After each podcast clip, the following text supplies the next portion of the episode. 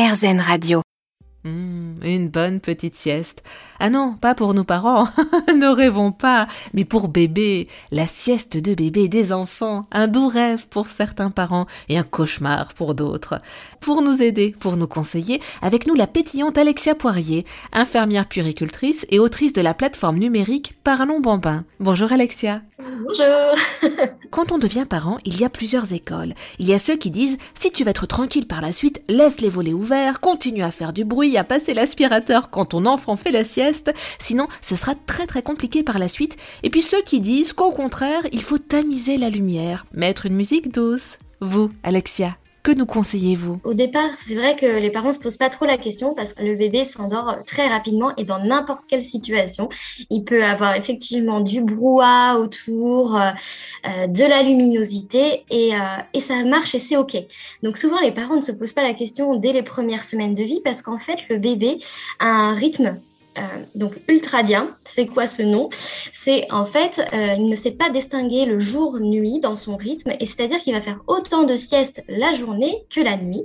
Et il va s'endormir dans n'importe quelle situation. Souvent, il aime bien être dans les bras et qu'il y ait du bruit parce que le bébé s'endormait dans le ventre, euh, dans une atmosphère de bruit, parce que l'audition était déjà très très développée. Ce qu'il faut savoir, c'est que les oreilles et le, tout, le système auditif de l'enfant est le plus développé à la naissance. Et en fait, c'est, euh, on va perdre de l'audition tout au long de notre vie. Donc il y a même une euh, hyperacousie à la naissance chez les bébés et euh, parfois être dans le noir total et dans le dans le silence peut angoisser certains bébés. Ils aiment bien s'endormir dans les bruits, c'est pour ça que beaucoup de mamans mettent l'aspirateur, la hotte quand euh, le bébé a du mal à s'endormir. Parce que c'est des bruits réguliers comme les battements cardiaques qu'il y avait dans le ventre. Et c'est ça qui permet à l'enfant de se rassurer à partir de trois mois, c'est souvent là que les parents vont justement commencer à se poser des questions où on le fait dormir? Avant, il s'endormait dans pleine lumière, dans le bruit, ça posait pas de problème, mais maintenant, ah, on est embêté. Pourquoi? Parce que déjà, le bébé allonge ses temps d'éveil. Donc, le temps d'éveil du bébé, c'est euh, sa batterie interne, c'est-à-dire c'est comme son smartphone. Euh, dès qu'il se réveille, hop, sa batterie est chargée à 100%, il ouvre les yeux et en fait, le, il va avoir une heure, une heure et demie d'éveil euh, juste à temps que la batterie soit faible et donc qu'il ait besoin de sommeil. Donc dans ce temps-là, vous lui donnez à manger, vous lui faites ses soins, un petit temps sur son tapis d'éveil, de jeu, de découverte, de massage.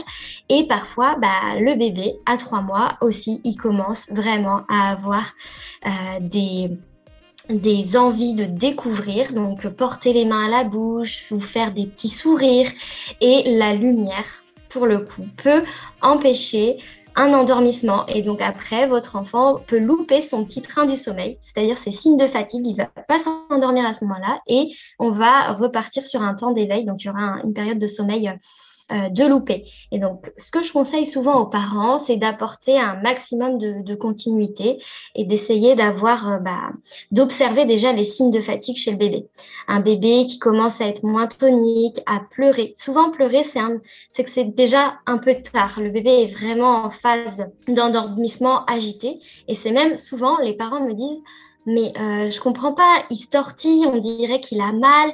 Et en fait, non, à partir de trois mois, il faut vraiment se dire que l'enfant commence vraiment à s'endormir de manière agitée et que parfois, euh, aller le, trop le stimuler, être au-dessus de lui, ça peut le déranger dans son endormissement. Et c'est tout là pour les parents de d'évaluer, observer leur bébé, essayer de s'adapter en fonction. Donc on essaye de tamiser les lumières, de toujours le coucher dans la même pièce pour qu'il puisse aussi avoir ses petits souvenirs dans ces pièces-là. Et tous les jours, on répète la même chose et ça va devenir en fait la routine. Merci Alexia Poirier.